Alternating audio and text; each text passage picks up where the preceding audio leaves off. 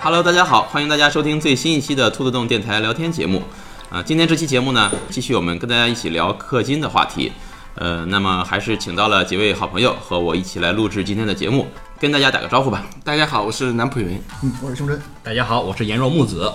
嗯，还是我们几个人啊。上一期呢，我们也聊了很多有关氪金的这个名字的由来啊，氪金的这个在游戏当中的一些实际的应用啊。那么今天呢，我们继续跟大家聊。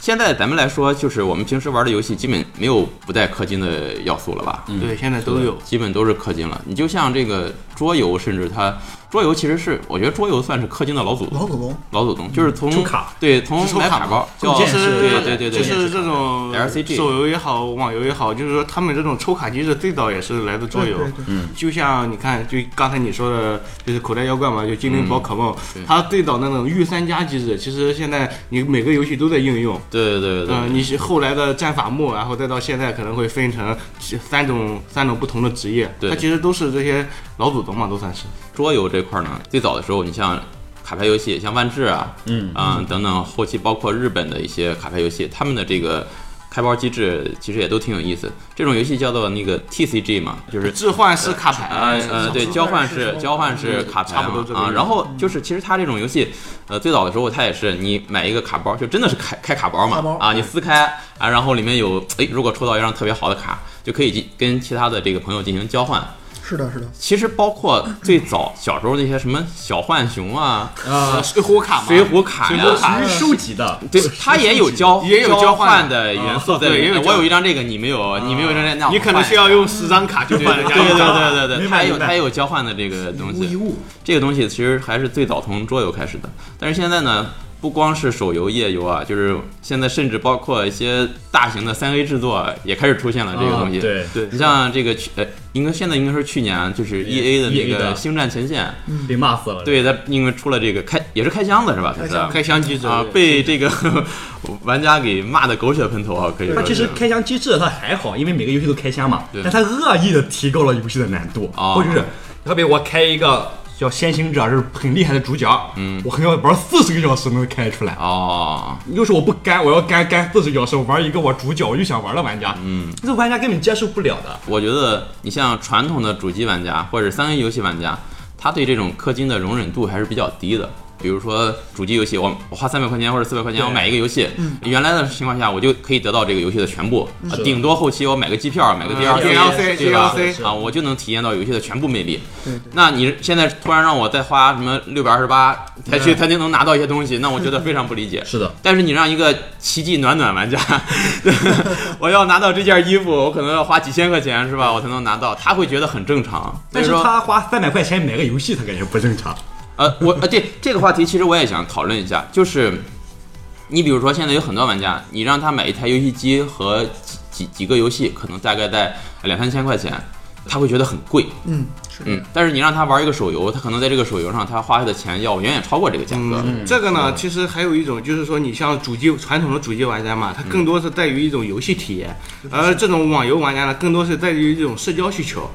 他是不是这个更多还有一种成就体验？对，嗯，对，成就动机，它都是有一种成就体系的。啊对比如说你升到多少等级，你会解锁某些关卡，或者是场景，或者是功对。能一般现在你看手游的话，手游和网游的话，如果是想做的成功的话，必须要有一个强社交机制。你像王者荣耀的话，其实它在你看不管 iOS 还是安卓这种充值排行，在全球的话都是可以排到前三名的。其实你看它需要花钱的地方，其实和奇异暖暖也差不多，就是说更多买那种买皮肤游买游英雄皮肤。啊就是说，这时候呢，它更多是一种社交体验，就是你可能朋友或者是网友一起开黑的，一起开黑的这种体验。看我这个多帅！对，这种需求不一样。你像主机玩家，它更多是在于这个游戏本身。就是云哥从呃玩家的心理这方面的探讨。如果我要去看哈，我想从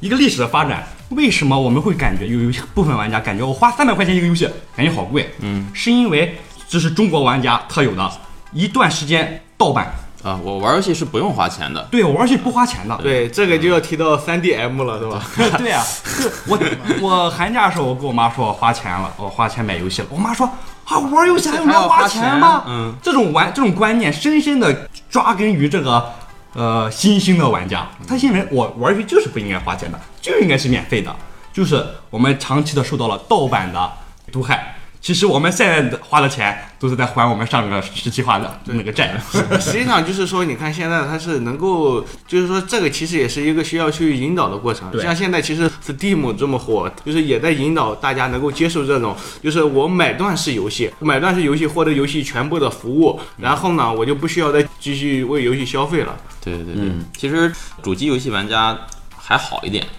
就电脑游戏玩家可能这块儿更就是对对版权的意识更淡薄一些，对因为更淡主薄一些主机游戏它如果没破解的时候，你只能玩正版，嗯破解对吧当时也很严重。现在呃，我突然说起一个题外话，想起一个小故事，嗯就是我我表弟他有个同学，当时买了一台 PS 三，就是 PS 三时代，那时候还没有破解嘛呃，没破解是吧啊，就是只能买正版，然后一张光盘都四五百块钱嘛，嗯啊，然后。但是他不敢跟他媳妇儿说，呃，他就说，哎，这都是盗版盘，啊五块钱一五块钱一张张。哎呃对对对对啊，有一天他跟他媳妇儿吵架， 他媳妇儿把这盘全给撅嗯了，我懂我懂，我嫌一张， 就是损失惨重。我印象特别深，有一年就是，呃，还很早，花儿乐队那个大张伟，当时国内的正版的音像出版还是以磁带为主。哦啊、当时他还说起来，他是号召大家说不要买盗版啊，啊买正版，买正版磁带。他说为什么呢？他说我给大家，呃当时记者采访嘛，说我给大家举个例子，你买一张 PS 正版要要花六百多块钱，啊，你买一张这个盗版 PS 只要花十块钱，嗯，但是你买买一盒正版磁带呢要花十块钱，你买一盒盗版磁带呢也要花十块钱，所以它不值，你不如买正版。个厉害，对他举的这个例子虽然很不正确啊，但也说明了一一个事情，就是中国人对盗版游戏的这种容忍。这当然这是有历史原因，这没办这也法。是版权意识淡薄嘛。对就像我们早期的话，那时候还是应该是 MP 4时代，然后那时候更多啊你就是下载歌的话都是直接免费下载对，免费对然后现在大家能够接受你说我去充网易会员，或者是去腾讯音乐，我们是能够去接受充值会员，然后享受一些音乐版权这种模式的。我觉得大家意识也都在提高。是的，是的，说白了和生活水平还是有关系。对，游戏这么多年了，你想想它的价格没变，，相对别的来说没哦变。变化不是很保值啊，我买游戏囤着。我很多年前买游戏就是一百来块钱，现在还是一百来块钱。啊是的，对，那现在甚至有的你 Steam 上的游戏都非常便宜，一打折就几十块钱，是的十几块钱是的吧？喜加一对，喜喜加加一胖子很有意思。对，啊，聊远了啊， 聊远了嘛，那收回来还是聊氪金的事儿。嗯，其实分类嘛，我们刚才其实也聊过，一种就是说咱国产这种免费游戏道具充值这种，这种呢更多的它的目标导向就是说我服务好我的重氪玩家，中氪和微氪玩家能够认清自己的现实，哎，我就是能够我就享受简单的服务就可以了对啊。然后这也算我就是我们之前这种长期的网游，还有一种就是说算是日系手游，相对来说就是微氪和中氪都能得到也不错的游戏体验。对，呃，日系手游这块儿氪金嘛，这个体验哈、说白了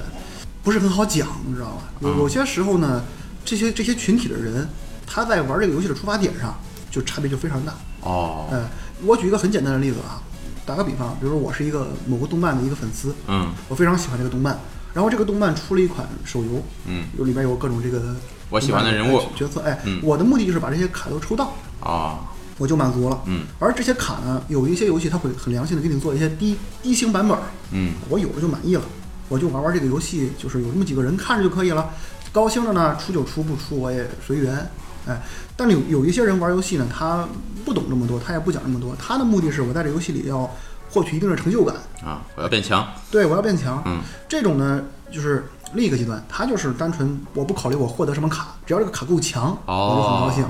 但是这种人呢，他根据调率，你氪到一定数、一定数量的这个金额，一定能获得一定的回报。对，最惨的是第三种，嗯就是我既喜欢这个角色，我又想强，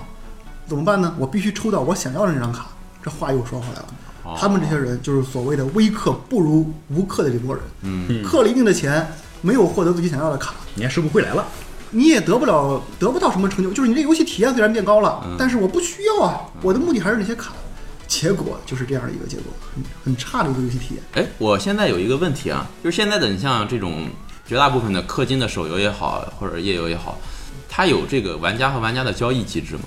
它允许有这个东西吗？曾经有嗯不好弄有的这有个不好呃，目前来说，就是说氪金的话，就是现在特别以手游为主，它其实玩家交易制是很少的。对，呃，传统端游网游的话，这种玩家交易制比较多。嗯像这种，特别是卡牌收集类机制，它是没有这种交易机制的，就无法赠送或者什么？没法赠。送或者是交换。哦但是它有一个特殊的交易机制，叫做初始。什么什么意什么意思思？初始号就是说，类似于你像狗来妖怪会有个御三家嘛，嗯就是说你初始会赠送你一个就是 SSR 吧，差不多。哦，给你一个强力的初始会抽到一一个种是这种一个，主还有力一种怪嗯、就是手游它会开服都会送一些钻，哦，这些钻你拿到之后呢，因为你注册账号是不要钱的吧？你注册一个账号，拿到这些钻，拿到了三千钻，嗯，三百三百一次十连，我抽了十次十连，一看，嗯，抽好卡了，嗯，把这个卡留着，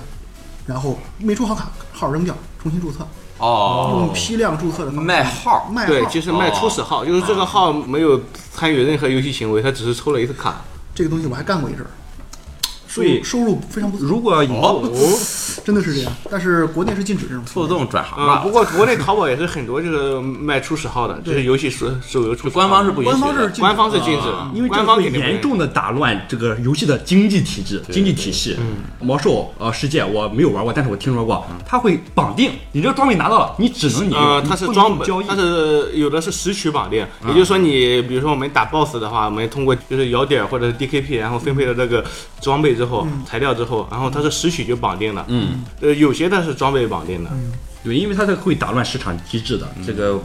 官方控制不了。嗯对你说到这种，就是说游戏交易系统或者是这种经济体系吧，其实国内来说做的最好的应该就是《梦幻西游》。嗯，可能大家没玩过也都听说过《梦幻西游》的，就是网易这边呢，它是有一个藏宝阁一个官方的交易系统，玩家可以把号或者某个装备。卖给官方，呃，挂在官方这上面，哦哦官方官方官方它只是拉皮条 的，官方它只收交只收一个手续费这不是股市吗？不是淘宝啊，和和股市差不多，对，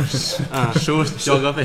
一 v 一啊，一 v 一的股市很厉害的。对，呃，包括《梦幻西游》，其实这个也是十几年的游戏了嘛。它其实它这个经济系统比较稳定，他现在还在运营吗？对它现在还在运营，包括手游也出那了还在运营，呃而且还是有很多那种忠实的拥簇的，呃，是叫拥簇的这个词。用错，嗯，用用用呃趸趸哦，拥趸啊，我差们点有别插一句啊小学文小学文化， 肯定不给掐。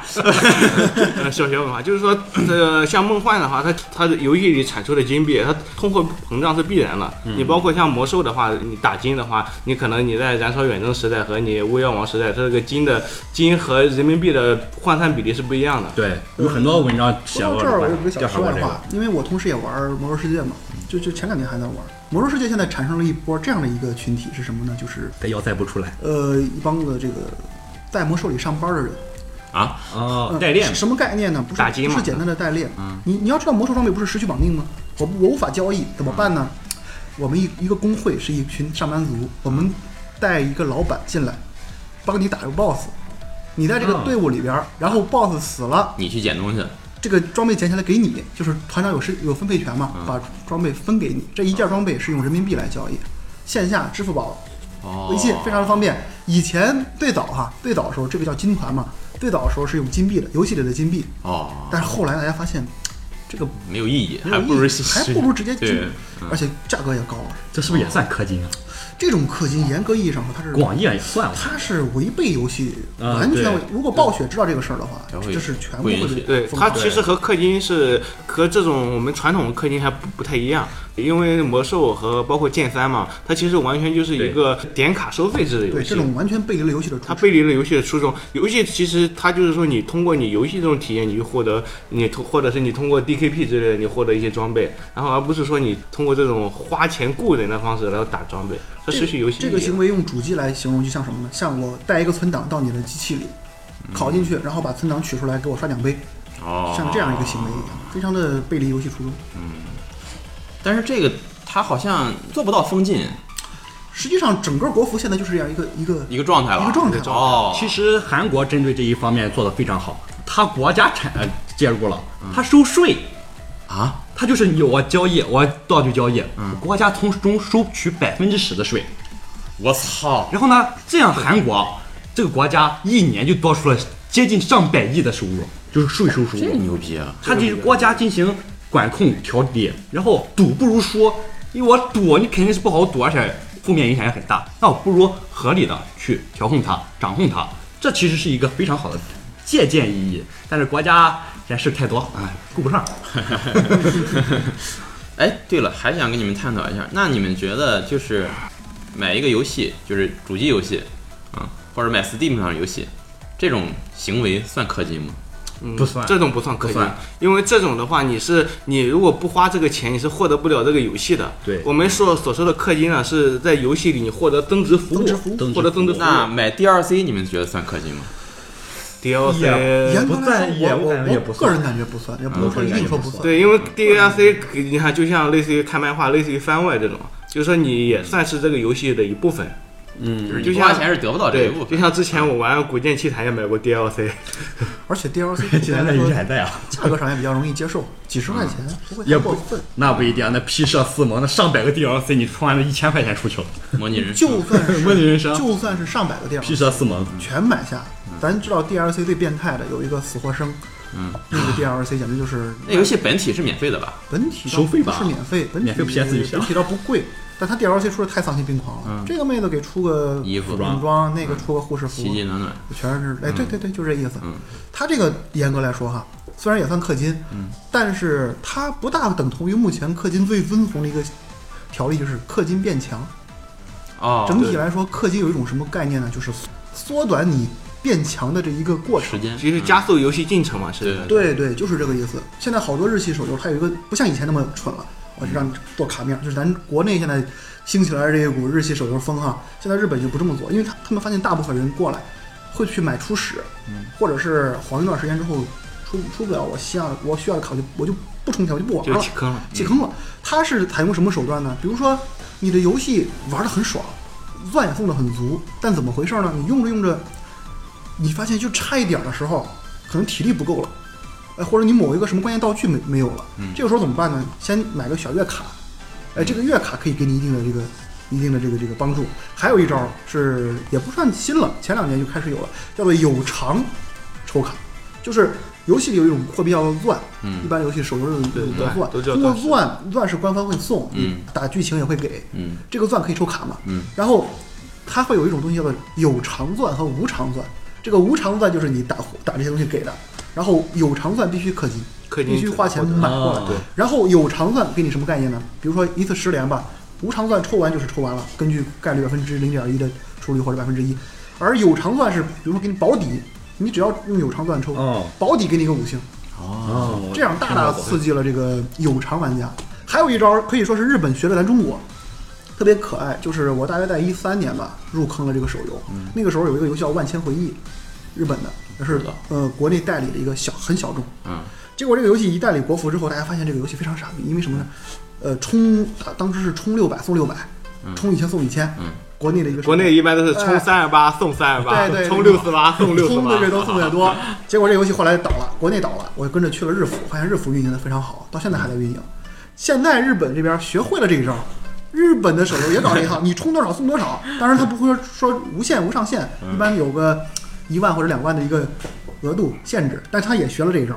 所以好多时候咱们的这个文化所以就是说，现在相其互实输出是吧对对手对手，其实像特别是像网游手游这一块，它其实国内国外它现在是趋同的。国外呢，它在学习，哎，国内是怎么赚赚的钱国内的，然后国内也在学，因为国内以前怎么把可游戏能是做好更多是以一种宣传为王，哎，就是我到处铺天盖地宣传，勾引你们上钩玩儿。现在呢，可能更多也会去学习运营和关注游戏本身，因为本身他们已经知道怎么去赚钱了，就是是包括就像刚才。胸针说的，就是说怎么去刺激消费。其实很多时候他们也是在数值上做文章。比如说，你看我到了某个级别的时候，我获得的免费钻石刚好差个几百钻，啊一二百钻我就能够得一次十连抽了。嗯这时候呢，就会勾引人。强烈的那种欲望，就说，哎，我要简单就差这，个我就我就充个六块钱，我对就充个对对十块钱对对，对我就为了一次十连抽，之后一发不可收拾。嗯哦，就是它会设定某一些时间点，你游戏本身获得的免费钻，你差一点点能够够上一次十哦他连抽。给算好，对，它是算好一种数值的，嗯就是来刺激你去充值。对，我已经花了这十块了，我再对花这十块吧对，来都来了，大过年的，对反正就这感觉。往往买一开心，往往一旦进入氪金这个这个行为以后哈、嗯啊你就收不住，因 为停不下来。比如啊说换理论有这么一群很讨厌的人在你的群里，嗯，跟你说啊，下一发就要出五星了，因为什么？你要知道它有一个概率嘛。你充了，打个比方，你充了几单，抽了没出，按概率来算，再出的几率应该是越来越大。嗯你就越想充，对对你就会不停的充，对，就是这样。你你说这个事儿，我突然想起来，就是我曾经下过一个手游，叫做《仙境传说》， R O，哦现在传说 R O 它在端游端当时是很火对的，对端游对端，后来出了手它的旗游嘛啊号就是回忆对不回忆。回啊忆我，但是我以前对没玩过嘛，还但是玩了那我游戏我说我说我我下一个下一个玩，然后因为我从来没玩过网络游戏，我从来没玩过网络，我玩过唯一的网络游戏可能就是那个斗地主和和那个跑跑卡丁嗯勾勾车斗地主啊，然后 我就在里边玩，然后我也不不会什么就是加入什么工会啊什么的，我一个人默默的打，你就 PVE 是当玩单家单机当单机 PVE 游戏玩玩啊，对游戏玩然后我打到大概十几级，然后后来有一次突然加有一个组拉我，然后说跟我一块儿打，他就他会问我你以前什么工会啊什么什么什么啊，我就说我从来都没有，我就一一直一个人打。他说你是从一级一个人打到这个时候的吗？我说是啊， 我说好心疼啊，说拉到把我们拉到那个群里，就说我带你一起，我说行。然后进去之后，然后我就问他们，我说你们的装备都那么好啊，你那个你们装备都怎么获得的？他说你买啊。那个游戏里只有金币，嗯没有钻，什么什么都没有，就只有金币。他打的就是啊，回对归，交易交易所里都有，说你经常能看到，你买一个有有出售的你就买一个。啊，我说没有那么多钱啊。他说你不先充个六二八，你怎么玩这个游戏？氪金的啊氪对金对变得对更我以强为这。个游戏不一样，啊原来也是对这样对子对的对。然后原来我也就是默这样默的的退了永远解群，卸掉了游戏。 这样子 的，然后我还有一个朋友，当时也是咱兔子洞玩家嘛，他也玩那个游戏，嗯他就跟我说这游戏可有意思了，因为他那个游戏你只能充钱买金币，嗯你买什么都买不到，就只能充钱买金币。超级通货膨胀啊！对，一旦有人一一充钱，那个物价 就 对飞，涨所。以说你看他像他的话，他这个他游戏里的这个经济体系，他会很快崩溃。对啊因为他产出的金币非常多，然后他同时消耗的金币很少疯，狂这样会印钞造成金币的 疯狂贬值。对对对对啊你像就是我刚才不是提到梦幻的这个经济体系嘛，嗯它实际上它产出金币和消耗金币，它是能够基本上做到平衡的。你就是说现在的物价和十年前的物价相比，它通货膨胀并没有很厉害，在这游戏嗯里，就是说它实际上就是说你程序员在这个数值设计上的时候，他会去做文章，就怎么保持一个游戏里的相对的这个哦稳定嗯呃平那衡个经济体系的稳定。讨论一下氪金的未来吧，你们觉得未来氪金会发展成什么样，或者还有没有你们觉得有可能会被厂家使用的点子？啊我氪们金，我感觉它只是现在目前适用于我们现在这个形式的一种盈利模式。嗯，随着中国玩家的游戏素质的提高，我感觉这个厂商想要赚钱，想要赚大钱，必须要更改自己的盈利模式。啊而我我最看好的就是腾讯这家公司。嗯不要说啊，一说腾讯，大家也黑腾讯。其实腾讯现在做的是非常好的。我为什么看好？它打出了 VGame 这个平台，啊 V 腾讯 Game 微上信瘾嘛嘛 v g a 中国的就是 Steam 中国想做中中中国国 Steam，然后它就是想我好像还在上面买过一个游戏，对，它就是引导了中国玩家走正版化。对其实正版才是中国的未来，它培养玩家的素质，然后它可以如果把 VGame 做成了，它就像 Steam、像 J p o n 一样躺着就能赚钱了。所以这个我感觉氪金会存在，因为它要维持公司厂商的日常的运营。但是，但有了钱，有了资源，有了技术，它要向欧美的先进国家、先进厂商来做游戏，来真正的要做好这个。但是我感觉现在的就是游戏来说，就像刚才那个修真说的一样，中国的游戏厂商和国外的游戏厂商也在互相学习。你像那个《怪物猎人》，嗯，嗯，就是最新出的 PS 这个靠750万呃 Word，瓦嗯路豆。我有一个朋友就说他一直玩《怪物猎人》嘛，嗯他说这次感觉就是《怪物猎人》真的向腾讯学了不少东西。那个 online 是吧？嗯，对，online 的时候，当时我还我还跟他说，我说你想肯定是卡普空派人到腾讯，肯定是这么说的，你们要去的将是世界上最赚钱的游戏公司， 你们一定要去多多向他们学习。然后也是双向学习，因为这个一个游戏公司，你说的再怎么伟大，它也是一个公司，它就是赚钱为目的。它是以利润为目的的。是这样，我要做出一个好的作品，但是同时的前提是我要把利润做上去。对对对，它要维持日常的运营嘛，对它维持日常的运营它是要赚钱对，其实就是说你现在的话，它手游它你会发现，特别是最近几个月，它会逐渐的端游化，就是说会有更多就是端游的东西进去，就是变得像大型去。它并不是像以前手游像比如说《侠盗猎车》或者是《实况》这种单纯的就是从 PC 端去移植过去，而是说针对手游端的特点，它会去开发一种。二次开发，呃，对，二次开发具有一种端游品质的手游，就像基嗯于手机这个特点。对，就像最近其实网易很火的那个楚留香嘛，哈，嗯啊、我去进去玩了有三四天，然后觉得太干了，太干了，然后是它这个什么类型的游戏？啊它实际上就是一个 M M O R P G，哦就是实际上就和之前端游上比较火的那些，有什么《天龙八部》啊之类的那种国内武侠类游戏，其实差不多。然后它也是，反正游戏内容挺丰富嘛。我觉得如果是想玩的话，可能一天可能五六小时都要耗在里面。当然也是一个重氪金的游戏，我就觉得，比如说身上的装备就有十三件。然后我操十三件装备，每一件又可以什么打孔，又可以镶嵌啊等等，哎这对个 和珠子，对，合珠子之类的，就呃就是技能嘛，又分为外功和内功。然后外功你需要花钱，然后内功又需要花钱。然后就是说，它是一个重氪的游戏，可能会未来嘛，就像这种，就是说，呃，以前重氪的这种端游，可能会更多登陆手游，而不是说以前那种网页游戏那种画质的手游会更多。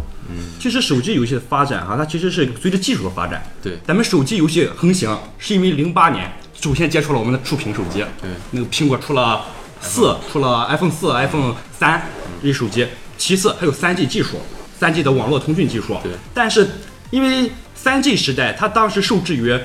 流量太贵了，买不起，所以而且受制于这个手机的性能也不是非常好。所以在三 G 时代，主要流行的游戏就是休闲类游戏，什么 切水果呀、煮肉单人僵尸呀，或者是一些那个小鳄鱼洗澡啊这种休闲类游戏。愤怒的小鸟，对，还有愤怒的小鸟，对。然后到了一四到一几年我忘记了，四 G 时代来临了，然后我们手机性能每年每年的翻番儿，嗯然后引入了大型的游戏，什么我们竟然把这个吃鸡也引入到手游，嗯楚留香大型的 MMORPG 对也引入了到手游，所以手机游戏的发展肯定也与技术也是一步一步往下走嗯的。现在手机游戏的表现力，我感觉已经比我那时候玩的 PC 端上的 PC 游戏对，要更好得样多了。对，是的对，是，然后其实就是说，你像国内的话，腾讯和网易呃主要这两个大厂嘛，但是对方向是不同的。腾讯呢，它主要是基于它这个强大的这种社交。对这个强大社交，流它量腾讯的游戏比较火的，它是一个强社交游戏。同时呢，腾讯它其实是对重氪玩家是最友好的。哦是腾讯是真正能够做到，你充的越多就能变得更强。啊，像网易的话，有可能你充的充的更多，也并不一定会变得更强，因为有可能你是一个非洲酋长。是这样。 对你像网易的话，它其实现在游戏它推出游戏比较多元化。你像阴阳师的话，就是完全对一个对嗯纯日系手游。像前段时间我玩了一个叫《猎魂觉醒》的，它出的一个新游戏哈。哦像高猎人是吧？呃，它有点像怪物猎人和巫师三的结合。啊对然后它是一个比较佛性的游戏。我想充值呢，我发现它充值只能买一些买一些消耗性道具或者是时装什么的。发现一看，哎，没有什么能够让我变得更强的东西，不玩了。那那我还是不充了吧。然后玩了一段时间，发现这游戏比较佛性，就是缺少一种成就系统，然后就不玩。但是这个游戏本身的，不管做工啊，还是说。就是游戏的背景设计，还是说一些玩法设计哈，还是说比较偏照就是欧美的，你像巫师三、怪物猎人这种玩法的。它网易它做游戏的话，正常有的也比较重氪，但是更在意一些游戏本身。其实谈到厂商，呃，云兄刚刚谈到了这个网易和腾讯两家公司的概念理念是不大一样的。腾讯它凭借着强大的 QQ，对它就上微亿，信几乎我们每个人就是网 QQ 民和微信，微信都有一个 QQ 号。嗯，然后它可以做成一个平台，就像我刚刚说的 VGame，它可以做成一个平台，躺着赚钱。但网易骨子里它是一个创新型游戏游戏厂商，嗯，它零五年、零六年上线的呃《梦幻西游》《大话西游》全部都是自主研发开的，而不是代走代理，它是自己研发的。而到了现在，它手机上 IP 都是自己的，我上就可以。而且它就像云叔刚刚说，它的游戏很多样化，像阴阳师，它就这是它创新的一个，不算创新吧，在中国是创新，但是实际接下了日本的游戏，但是在中国行业网游界算是一个创新。所以网易它走的是一个创新的一个路子吧，和腾讯不一样。这两条中国的网游手游其实在两条腿走路。这么来说的话，其实你可以先肯定一下国内厂商的努力。你像阴阳师，因为我经常关注日系手游嘛，它在日系的这个手游一些门户排行网站榜上上，排行榜都那是都是前列，包括前一阵有一个碧蓝碧蓝航线，我老 口误，碧蓝航线这个游嗯戏在日本比在中国还要火，甚至于嗯，也是中国的游戏中国的啊它实际哦像上那个是什一么怪力亚瑟王，那是他自己做的还呃是怪力代亚理的？怪力是 S E 的呃一个一个手游，它代理过代。理的啊，首先，其实说到这个问题啊哈、说到你就说未来的话，嗯我有一个一直以来的观点，这个事儿跟别人也探讨过很多次，就是你想，就像咱们刚才说的，厂商是为了盈利而存在的，嗯但是这个世界上总有那么几个厂商，他还是要追求一下品质，嗯对，比如说当年做电 E，影差点做倒闭的 SE，这个利弊啊，这这个你就很能说明一个问题，就当年的他 F 是被索尼给忽悠了，暴雪不是雨滴，也有也有这么个说法嗯，但他确实对于做片儿、嗯做 CG 对非常的痴迷， ，C 级大厂，是这暴雪样，是这样，有很多暴雪也是这 样电影品质，电影品质对，被游戏耽误了的电影商，这用个心做电影，他们在用心做一款游戏的时候，你就能发现这个业内还是有人在认真做游戏。是的，包括这一次比较火的这《怪物猎人世界》，因为我本身是手游和家用机都在玩，嗯，我这次成功的安利了几个手游朋友，玩他过们猎人加入了这个哦主机行主列。机行啊首先，我把我这个 PS 二手卖给了我一个群友，哦，呃呃，然后呢，还有另外两个人直直接买了 PS，、就为了玩这《怪物猎人世界》啊说明什么呢？你的东西如果足够优秀、足够好，嗯，对在你的产业内掀起了一个非常热点，非常热的一个嗯哎一个热点的话，他们会带动一些新的群体是的，加入是。的，对，是的，这些人进入之后，就发现一个问题，就像刚才咱们说的这个氪金到底是和买游戏这块儿到底怎嗯么算什么行为？他们在手游里充值几千块钱，嗯，不心疼，嗯，游戏不玩了，号卖个几百算多。嗯而我的 PS 游戏，当然考虑卖二手这个事儿不太官方、不太政治、不太正确，嗯但确实是我在如果游戏玩完了的情况下，三百块钱玩完了，二百块钱玩很好出，很好出，对甚至没有那保么值低对保能亏个保几值十率比块较钱。几十块钱就能出，对对而对，且我就算是不卖，我放在那儿也是一个收藏，非常好的一个嗯非常好厚重的感觉。他们现在慢慢的也发现这个问题了、啊，他们这些所谓的手游玩家，嗯，经常手游里一氪就是一景，一景就是几千块钱，哦，六五六千的左右。嗯，哎，到这个主机这块儿一看，嗯，游戏太便宜了，这么便宜啊，哦，原来游戏原来不 买， 原来这么便宜还能体验到这么好这么好的游戏对，啊对，所发以现了新大陆，所以你看卡普空就是在业界现在极其萎靡。你看 S E 的 F F 十五也好，嗯，它炒冷饭大王呀，啊这个他最近在不断炒这些冷饭，给人一种反正比不是特别的积极的一种感觉。对，你看他手游呢一直在出 FF 系列，而然后 S E 是手游大厂，还能被我们称为，它的手游特别的多，特别的烂，嗯，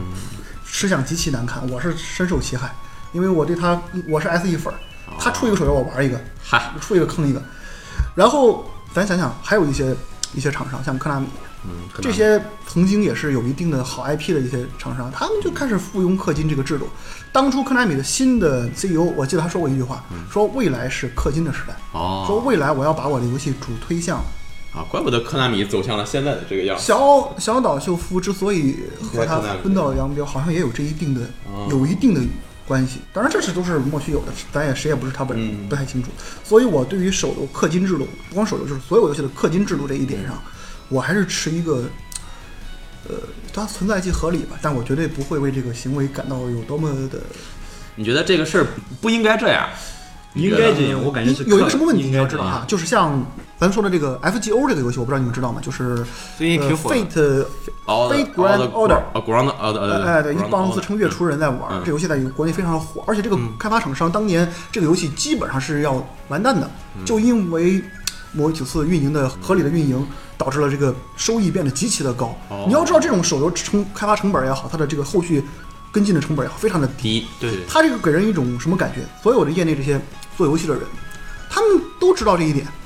你像坂口博信当年的这个